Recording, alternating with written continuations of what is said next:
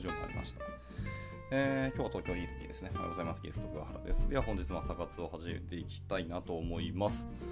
えっ、ー、と、本日はですね、まあ、タイトルにある通りですけど、えっ、ー、と、ウィークリー、え、ウィークリーフロントエンドラウンドアップフロム東京っていうところですね、の出されている、まあ、大体こう10個ずつ記事をピックアップしたものを毎週出してるんですけど、まあ、そこを読みつつ、あともう1個ですね、えーとまあ、先日、水地さんが、えーと、発表されていた LT ですかね、スライドエッジサイドフロントエンドという新領域というタイトルがあって、まあ、そのスライドがあるんですけど、そこ あのちょっと見てなかったんで、ついでにそれもちょっと見ていこうかなと思います。はい、えー、順番的に悩ましいですけど、え、ー、と、先にちょっとこっち、エッジサイドフロントエンドからちょっと読んでいこうかなと思っています。はい、まあ、もうすでに、あのご覧になられている方からすると重複するので、まあ、申し訳ないんですけど、すみませんというところで、えー、早速読んでいきたいと思います。えー、エッジサイドフロントエンドという新領域ですね。多分な、タイトル的にフロントエンドの今の話は、まあ、CDN エッジの話だと思いますね。が、えー、主流で、まあ、基本的にはそれを使いましょうとか、そこをフロントエンドとしても強くしていきましょうみたいな話じゃないかと勝手に予測をしています。はい。で、いきましょう。えー、まあ、最初、About Me は、まあ、水地さんのことですね。まあまあ、もう皆さんご存知だと思います。一応フロントエンドの方で、ノード JS エンジニアというのも一応名乗ってるそうです。はい。まあ、最近サードパーティースクリプトからパフォーマンス結構中心に、えー、動いてるそうですね。はい。で、えっと、アウトラインですけど、えー、フロントエンドとしての正解、えー、これまでの CDN、エッジワーカーの何が正しいのか、えあとクラウドフレアワーカーでできることという4つについてのお話をされたそうですね。はい。じゃあ行きましょう、えー、フロントエンドの正解からです。まあ、近年のゲームチェンジャーとして Core Web Vitals っていうものがありますと。まあ、あの Google が出されたやつですね。はい。で、えーと、ページ速度が Google サーチ SEO に関与するようになったよというところですね。はい、なので Google があのやっぱりパフォーマンスが悪いサイトっていうのはその検索結果上位に、えー、上げるのは違うんじゃないかっていうところをあの発表してて、まあ、それが結構ニュースになりましたよね。はい、僕も覚えてます。で、ページスピードが非機能要件から SEO という、まあ、準機能要件になってきたよというところですね。はい、で、まあ、あの、Core Web Vitals の、あの、なんですか、のパフォーマンスの指標として、数値化するものとして、えー、と3つのカテゴリーで、えー、とその評価をしていると。で、それが、えー、と LCP と CLS と TTI ですね。はい。え、ー、と、何の略だったかすみません。僕もちょっと覚えてないんですけど、LCP っていうのは最大コンテンツの確定時間ですね。はい。で、えー、と CLS は累積のレイアウトです。最後 TTI というのは操作可能のタイミングですよというところですね。なので、基本的には確かレンダリングからユーザーが操作できるまでのところに、えー、とフォーカスを置いた、えー、時間だったような記憶がありますね。はい、すみません、ちょっと僕の記憶も曖昧なので、詳しくはあの実際に Core Web Vitals で調べていただけると出てくるので見てみてください。また web デブっていう、えー、とドメインの記事が出てくると思います。はい。で、Core Web Vitals への個人的な見解これでも水地さんご自身の、えー、と見解ですけども、えー、ページ特性次第で、まあ、常に正しい指標とは言えないと。はいまあ、これも僕も、えー、そうですね。Core Web Vitals がやっぱりあの絶対正解だということわけはない、絶対解ではないよということですね。でまた Core Web Vitals は Web を高速化したかっていうような別の記事があるそうですね。あの PostDD の記事があるので、そこも結構面白そうなので、なんか、まあ、一応紹介されてますね。へえ、見たことないんですけど。はいまあ、こういうものがあるんですけど、ベースラインとしてはいいコンテンツイコール高速っていうのは個人的納得感もありますと。まあ、これは僕も一緒ですね。結局ユーザーの時間を奪うものっていうのを良いコンテンツっていう風に言えるかというとちょっと悩ましいですよね。しあのまあ、体感としてもあのあんまり認めたくはないなっていう感じはあるので、やっぱり良いコンテンツでまず高速っていうのは確かにセットになるんだろうなっていうのはなんとなく思いました。で何よりもパフォーマンスをゲーミフィケーションできてほしいと。なるほどですね。ゲーミフィケーションできて楽しいのはなかなかあの捉え方がすごくポジティブだなと思いました、ね。まあ実際でもパフォーマンス改善楽しいですよね。はい。まあ続けていきましょう。で、LCP の最適化ですね。えー、ライトハウスプレフで100点を出すには、えー、TTFB から約450ミリ秒、まあ、経験的な間隔以内に LCP を、えー、確定する必要があるよと言ってます。で TTFB っていうのは初期応答時間のことで、えー、LCP はそのページ内で最大レイアウト要素を確定したタイミングだと言ってます。はいまあ、雑な肌感でいくと、その DNS ルックアップで20から 80ms ですね、マイクロ秒。違う、ミリ秒ですね。はい、ぐらいが、えー、いいと。で限界まで絞った JS、CSS のエバリエーションでも、まあ、CPU タイム大体80から、まあ、ほげほげミリ秒ぐらいですねっていうところに言ってます。まあ、残りの U で使える RTTN×N っていうのはほとんどないので、まあ、現実にはブロッキング、ウォーターフォールが多発なので、もっともっと厳しくなるよと言ってます。まあ、なかなか20から80ミリ秒はきついんじゃないですか。まあ、言うて、そうですね、結局 JS、CSS のところでエバリューション、まあ、解析とか処理をしなきゃいけないので、まあ、80ミリ秒より大きくいくるかって言いますけど、結局、まあ、なんだかんだ現実的には100から300ミリ秒ぐらい結局いっちゃう気がしますけどね。はい、ただまあ100点を出すには450ミリ秒ぐらいが、まあ、水地さんの経験的な感覚だそうですね。まあ、450ぐらい出せれば全然早いと思いますけど。はい、で続いて、えーと、正解のところです。えー、CDNH から全部返してしまいましょうと。アプリケーションサーバーに到達させたら、ま、到達到達させたら負けだと。かなり強い言葉を使われてますね。はい、でつまりアプリケーションから HTML を返す、えー、伝統的なスタイルはすでに不利だと言ってます。はい、で我々が考えることは何がどこまで性的コンテンツとして事前に確定するかっていうところがあの考えるところでそれが正解だっていうふうに言ってますと。まあそうですねア。プリケーションから HTML を返す伝統的なスタイルというのはすでに不利だよと言ってます。うん、まあ、なんですかね。結局 CDN から返すのが早いのはもちろんその通りだと思いますし、あのサーバーまですでに来てるので、常にあの、なんですか、距離が長いですよね。まあ、その時点で確かにスピードを負けてるのは事実としてあります、ね。はい。で一応右に図があって、ブラウザーから CDN 間がま10から20ミリ秒で、え、CDN からそのアプリケーションサーバーが80から120ミリ秒ぐらいだとで。アプリケーションサーバーからデータベース保護源みたいなところですね。なので、まあ割と時間かかるんで、エッジから返せるんだったら、それは CDNH から返したいですよねって話でした。で、えっ、ー、と、ジャムスタックの最高ってところですね。はい。えー、構成要素がま更新されるたびに、性的なアセットを CL に巻く巻くだけだと。はい、言ってます。で、ビルド後は性的アセットなので運用が楽だし、まあ、閲覧も高速ですよね。そりゃそうですよね。でコンテンツが肥大化するにつれてリリース時間が増大するのもそれもそうだと思います。で更新が低頻度でアクセスが多い場合には向いてますよねっていう、あジャムスタックの、えーと、適性ですね。もちろんこれは人によって定義がぶれますと言ってますけど、えー、更新が低頻度でアクセスが多い場合に向いているというところですね。まあまあ確かにね、あの閲覧が運用は楽だし、閲覧も高速だから、それはまあまあまあ、ジャムスタックっていうのは適正適してるかもしれないですね。ただ一方ででも低頻度でアクセスが多い場合って言ってますけど更新はそんなに低頻度じゃない場合も多かったりするので、一概には言えないですね。まあ、いわゆるその EC サイトみたいなところとかだと、えーと、ジャムスタック向いてるか向いてないか結構そこも、じゃあ EC サイトだから向いてるかっていうと難しい話ではありますしね。あのまあ、お客さんによっては全然商品バラバラ変えたりするものもあるし、はい、売ってる商品そのものが、えー、っと結構高頻度で、あの、変わったりするもの、更新がバンバンかけ、えー、起こるものだったりするっていうものも今までやったこと僕もありますので、まあ、そんな多いと言っても1、2週間じゃ変わるのかってそういうわけじゃないんですけど、あるので、まあ、そうとはいえ、まあ、EC サイトでジャムスタックやるかっていうのはちょっと悩ましいところありますけどね。はい。っていうところです。えー、一応そのジャムスタックをもう一回考えてみようというところでした。はい。えー、で、一応なんですかね。で、リベロッパー、右の図にもあって、リベロッパーから、そう、あれですね、フローズが書いてあるんですけど、えー、矢印2本分かれていて、API もしくは CI、ね、CI ですね。っていうのがデプロイでありますと。で、CI は API をコールしますよねというところですね。API のところは、まあ、アドミンとか API とか Web とかっていうところからどんどん叩かれますよっていう矢印が引かれてますと。で、CI は、えーと、リリースされた時に、まあ、CDN に、えーと、リリースをしますよと。で、ブラウザーも、えー、CDN のビューいますよね。参照しますねってところでした。はい。インクリメンタルスタティックリジェネレーションですね。ISR って言われるものでした。はい。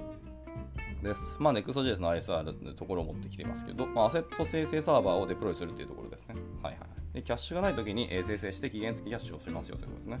で、ジャムスタックより設計が難しいが、まあ、コンテンツ増加に強いというところで、まあ、さっきの、えーと、ジャムスタックよりもその、でやるものの、えーと、更新が低頻度っていったところを解決しているというところですね。その代わり、まあ、ちょっと設計難しかったりしますし、まあ、別のあの考慮しなきゃいけないものを考えなきゃいけないんですけど、でもまあこっちを使うことで、より、えー、コンテンツが多くなったり変更が多くなっても、えー、耐えうるというところですね。はい、えー、とまた右のフロー図がありますけど、まあ、CI がデプロイして ISR サーバーというところにデプロイしますと。で、ISR サーバーがま regenerate しますよねというところです。で、え regenerate したものを、えー、と CDN に置きますよと言います。で、ブラウザーはもちろん、えー、と CDN のビュー、えー、参照するんですけど、まあ、 stale while、え、 revalidate、revalidate ってところですね。まあ、ここが重要だという話だと思いますね。はい。で、えっと、ISR の Next.js example っていうのが、まあ、コード一応書いてますけども、えー、まあ、 export、えー、async function、うん、get static props みたいな関数がありますね。はい。あの get static props は、えっと、Next.js と、えー、固有の、固有とか組み込みの関数ですね。はい。まあ、いわゆる、あの、性的に、えー、ビルドするようなものっていうところですね。っていうのを明示的に、えー分けてますよとことですね。まあ、これの逆に SSR 用の Get サーバーサイドプロプスっていうものも一応あったりしますと。まあ、まあ、あの紹介まででした。で、まあ、Get Static Props の中で、えーっと、とりあえず、まあ、ウェイトフェッチをしてます。なんか適当なところからフェッチをして、ドット .zen で、まあ、res.json で、あのレスポンスを返してあげますと。で、それを一応 post っていうなんとなく、まあ、変数にとりあえず置いといて、で、リターンで props コロン、さっき言ったあの post ですね。データを、まあ、オブジェクト post で返してあげますと。で、もう1個返すリターンの中に、えー revalidate 60というところで、まあ、60秒ごとにキャッシュを破棄して静的コンテンツを再生成するっていうような設定で返してあげてますと。いうところですね。で、えーと初回リクエストというのは遅延を許容して、まあ、生成しながら返しますと。はいはい。で、再生成中は1つ前のコンテンツを返します。まあ、返すかどうかをまあ一応制御できますよっていうことを言ってますね。はいはい。というとこでした。うん、ちょっと僕実は ISR の、えー、とコードを実は書いたことがなかったので、こう今紹介されて初めて見たんですけど、なるほどですね。え普通に、えー、と Get Static Props でそのままな感じはしますけど、まあ、そこにあの Revalidate っていうオプションをつけてあげることで、まあ、簡単に設定できるんですね。この辺はすごいな、まあ、さすがだと思いましたね、NEXT。はい、で、問題はで、JAMSTACK と ISR の課題のところに行きますけど、えー、とビルドですね。えー CDN キャッシュ、えー、パワージっていうのは、えーそのやってる間は古いコンテンツがもちろん表示されますよと。そうですよね。で、基本的にユーザーに、えー弱整合を納得納得してもらうのは結構困難ですよねって言ってます。まあ、そうだよね。整合性が弱いところをわざわざユーザーが納得してくれるかって、まあ、そんなことはないですよね。だって技術的な、あのーまあ、敗北じゃないですけど、こっちの原因だったりするので。で、えっと ISR、バースっていうのは、えっとバーセル以外のネイティブサポートがない、もしくは難しいと言ってますね。バーセルはそりゃ NEXT のために作ってるからいろいろサポートあってそれは強いよねってあるし NEXT のアプリケーションをバーセルにアップするっていうのはまあやっぱ選択肢出てきますしもうここまで来るとちょっとビジネス的なお話で、えっとバーセルを選択するっていうのはもうそろそろ最高の余地は全然あるかなと思いましたね。なかなか僕の現場では使ったことがないのであの難しいかはどうなんでしょうね。まあ、言ってみて、まあ、提案するのは全然ありなんですけどね。はい。まあ、いろんなものを加味すると結局 AWS 使うみたいな話は出てくるかもしれないですね。はい。で、えっと、ISR でも、え再生生成時間を短くすると、えコストが増大しますよというところですね。はい。まあ、そりゃそうだよね。再生成時間がそんな頻度、えスパン短く頻度高くすると、そもそもの、その、サーバーコストであったりとか、えどんどんどんどんやってくれっていう、クエスト処理が増えるので、そりゃそうでしょうね。コストは増えるんで、そんな多すぎても良くないっていうところで、なんかこの辺はバランス取らなきゃいけないから結構難しいと思いますね。はい。えーで続いて、禅のキャッシュ整合性ハックっていうのがあるそうですね。まあ、禅の、そのキャットノーズさんの、えー書かれた記事ですね。はい、ありますけど、まあ、禅では、えー著者本人の場合のみ最新のデクデータをリクエストするようにしていますというふうに書かれています。そうなんだ。えー著者本人が、えー最新のデータをリクエストするようにしているというのみですね。はいはい。えーこんなことやってるんですね。まあ、例えばそのサンプルコードがあって、えー、と current.id イコールイコールイコール、えー、props.article.user.id を見て、えー、とそれが、えーイコールだったら isMine っていう変数に、えー、あげ渡してあげます。まあ、to do false が入ってきて、まあ、isMine が to do だった場合ですね。ですね。で、えっ、と、 useEffect をやってますので、 useEffect で、えー第2引数は isMine で今言ったあれですね。自分が今現在のユーザー ID っていうのが、え自分自身かどうですかっていうのを変数に受け持っておく isMine という変数を、えー第2引数にセットしてあげてますと。それだけですね。で、 useEffect の中で if isMine が、えー、とびっくりついてるから false ですね。えー、 false に値だった場合はそのままリターンをしてあげますと。で、そうじゃない場合は getArticle っていうメソッドをコールして、まあ、 slug で props.slug というのを取ります。で、まあ、ドット then の setArticle を両みたいな感じで処理をしてるって感じですね。えー、前提そんなことやってたんですね。知らなかった。はい。じゃあ、えっ、とまあ、その、えー処理を見て、えー、前のハックをどう解釈するかっていうところですね。えー、水さん的にはどう解釈されたのかっていうと、えー仮説として、まあ、人間は自分が更新したら、えー反映されるという予想から外れると、えー強い拒否感を示すというふうに受け取ったことですね。だから自分もしくは自社以外のコンテンツに対してキャッシュの整合性、整合の興味が実はないんじゃないみたいなところを、えー仮説として持ってみましたと。あー、なるほどね。で、えっと、キャッシュ整合性のアドバンス戦略として、えー弱整合性的コンテンツと、えー強整合 API の2系統を用意しておきますと。で、認証フラグ等で、えー強整合 API を選択的に有効化すると面白いんじゃないのって言ってましたね。はあ、考えたことなかったですね。そういうことをかんははやってみるのは、一つ、まあまあ、この仮説が正しいんであれば、この戦略は少し面白そうですね。えーま、やったことはないですけど、なるほどって感じでした。えーでキャッシュ設計は納得感との戦いだというふうに言ってますと、えーキャッシュしたら早くて安いことはエンジニアなら知っています。それはそうですよ。はい。でも自分もしくは自社の納得感のために、えー、強制を要求する、もしくはされるっていうのもなんとなくそのどうなんだろうっていうのはありますね。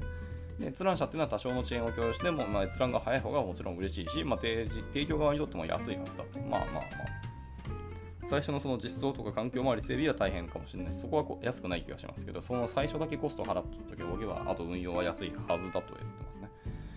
全体最適のためにコンテンツオーナーだけハックするのは、えー、立派な戦略なんじゃないのっていうふうに言ってます。もちろん、えーと、コンテンツの性質次第だとは思いますけど、とは注意がされてますね。はい、まあ、全体最適のためにコンテンツオーナーだけハックするはなかなか、うん、いや考えたことなかったですね。そっかそっか。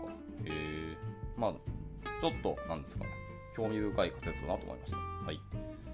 で、キャッシュハッキーをアプリケーションに織り込むというところです、次は。まあ、光を超えるためのフロントエンドアーキテクチャっていうのが、はあ、なんか、これ見たことありますね。同じ、えー、水地さんのスピーカーデックの記事ですね。はい、光を超えるためのフロントエンドアーキテクチャですね。で全キャッシュを前,、えー、前提として API によるリソース更新にキャッシュハッキーを仕込むと。で、ISR の時間経過以外をトリガーにコンテンツ再生成を実現できるはずだというふうにま言ってますと。まあ、頭の中でできそうだなっていうのに、水地さんは思ってるらしいですね。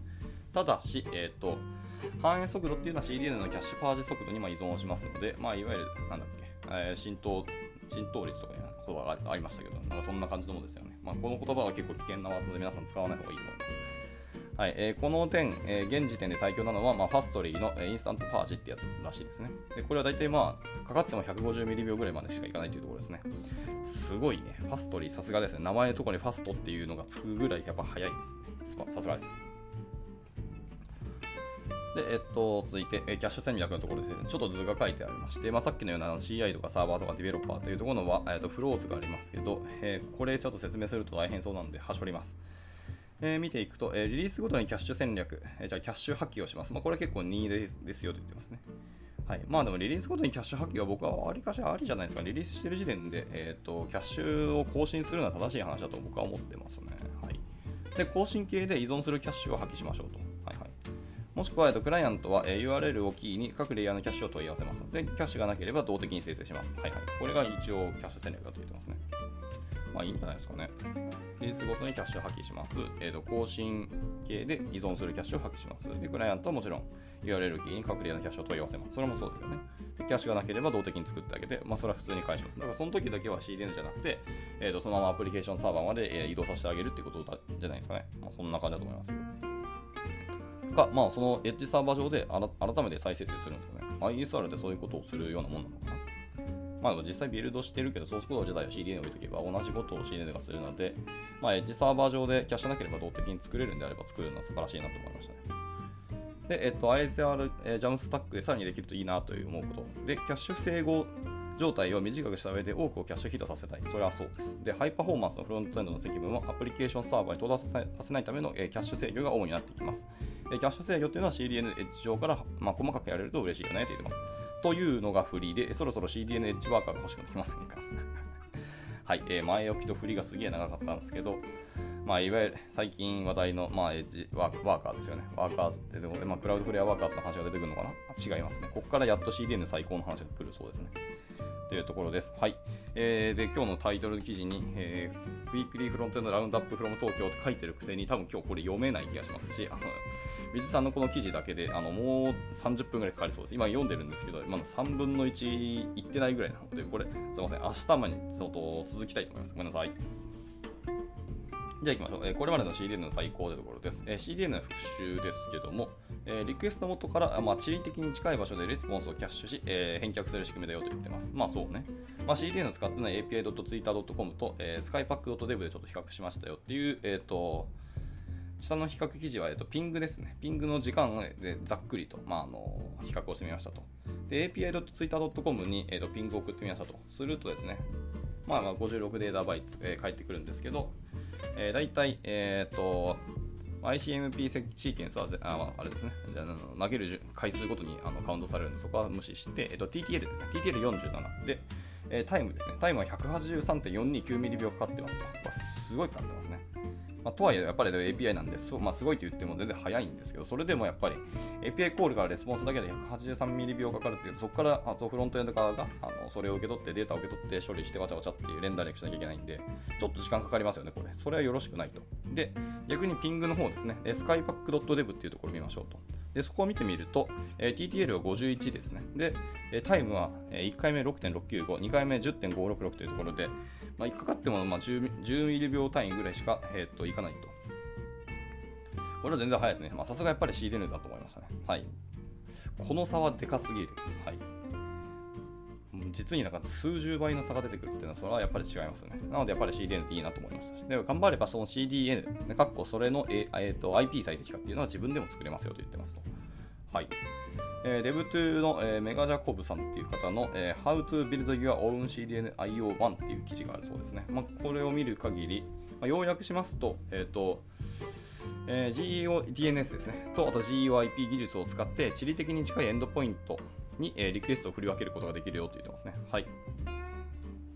えー、で、これタイプかな？え、ー、と、クラウド DNS とか、え、ー、と、Amazon ルート53とか、えー、Google クラウド DNS とか、まあ、クラウドフレア等がサービスとして実は提供すでにしてますよと言ってますね。はあとか、ルート53ってそんなことできるのか？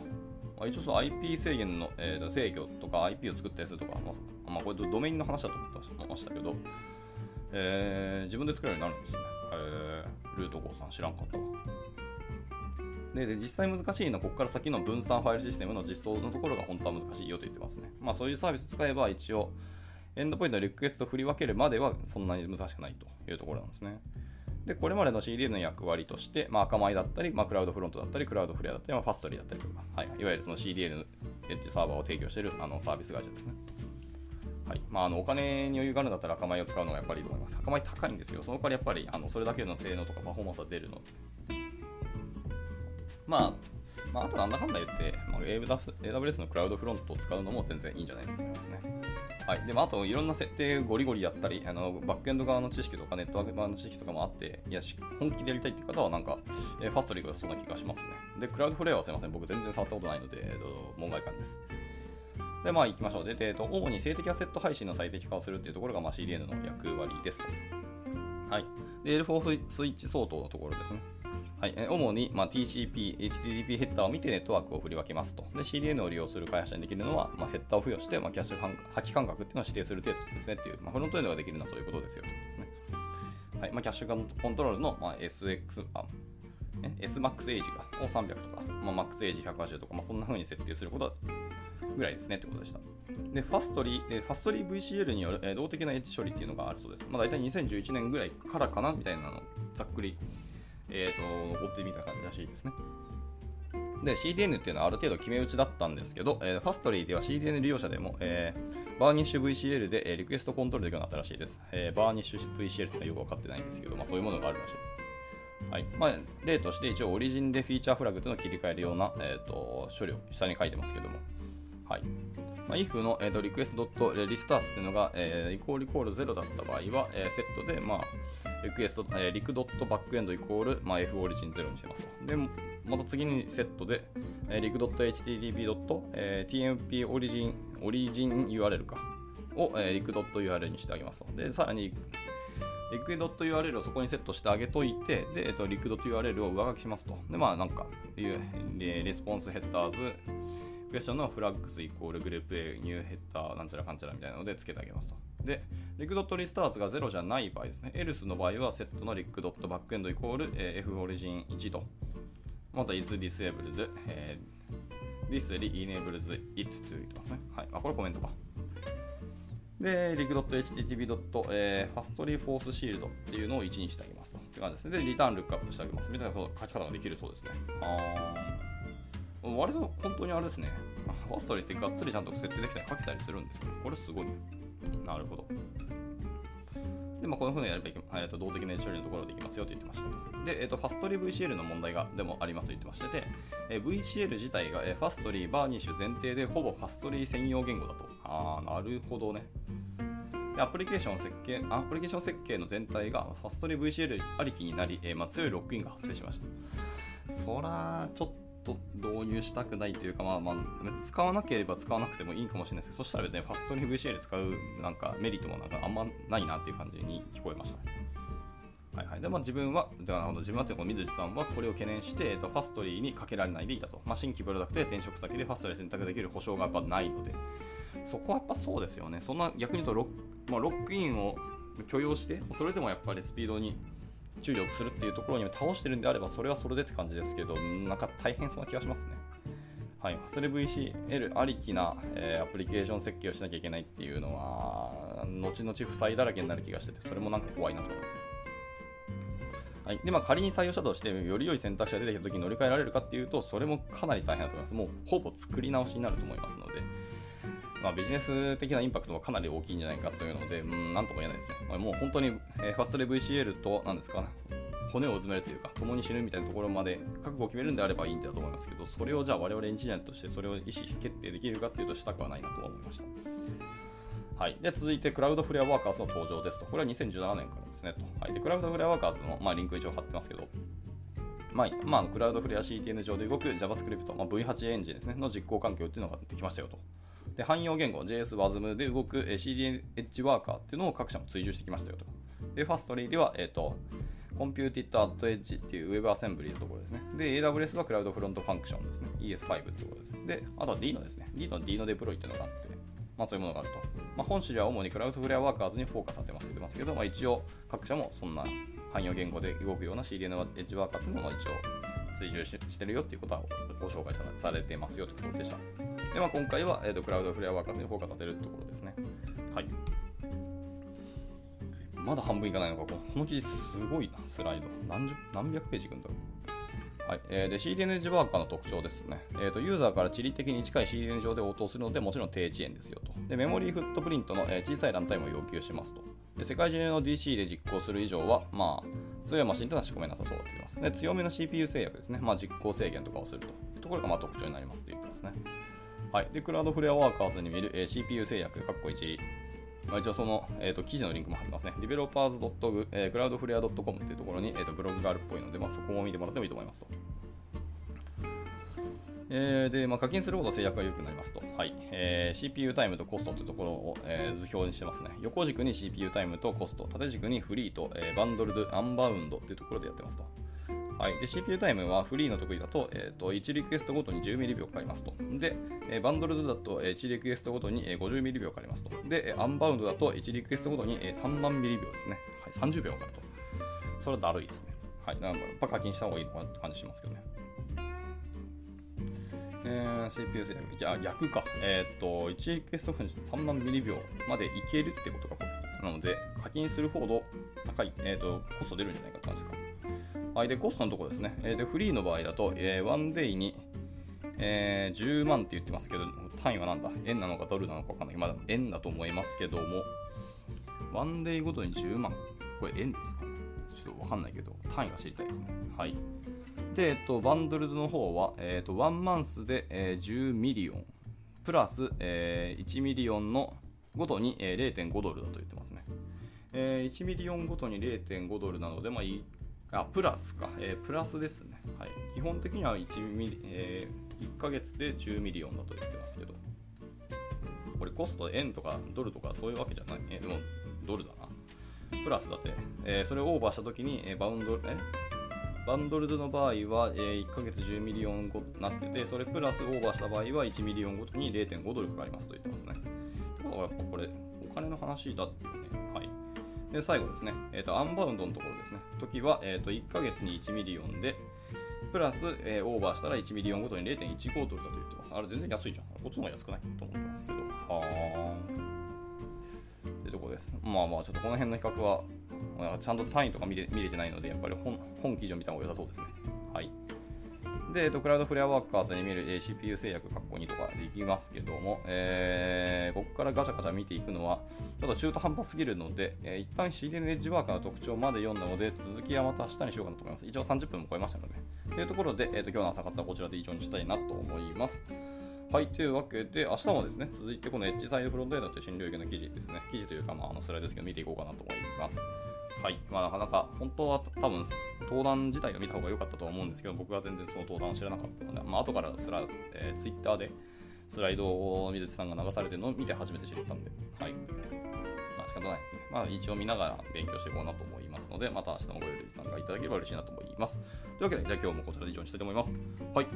えー、月曜日ですね。今日からまた1週間、えー、まあ、最終、今月7月の最終週ですね。はい、皆さん頑張っていければと思います。では、お疲れ様です。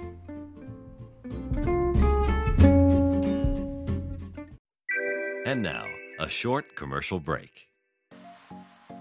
現在、エンジニアの採用にお困りではありませんか？候補者とのマッチ率を高めたい、辞退率を下げたいという課題がある場合、ポッドキャストの活用がおすすめです。音声だからこそ伝えられる深い情報で、候補者の興味関心を高めることができます。株式会社ピトパでは、企業の採用広報に役立つ、ポッドキャスト作りをサポートしています。気になる方は、カタカナでピトパと検索し、X またはホームページのお問い合わせより、ぜひご連絡ください。